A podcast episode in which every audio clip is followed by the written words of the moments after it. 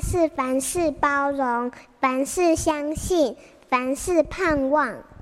幸福家庭练习曲。你可以说出孩子的优点吗？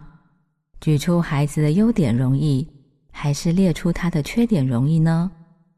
如果我们很轻易的就能细数孩子让我们头痛的行为，然而我们一定要知道的是，父母的唠叨与责骂对于培养孩子的好习惯并没有帮助。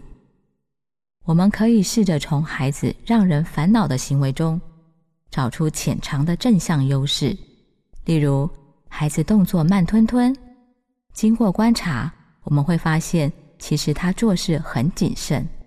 孩子调皮捣蛋，经过观察，我们会发现他其实很聪明，精力旺盛。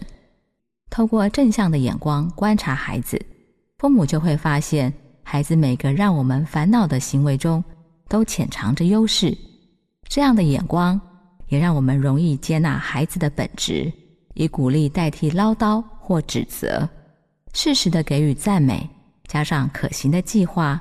就能帮助孩子建立良好的生活习惯。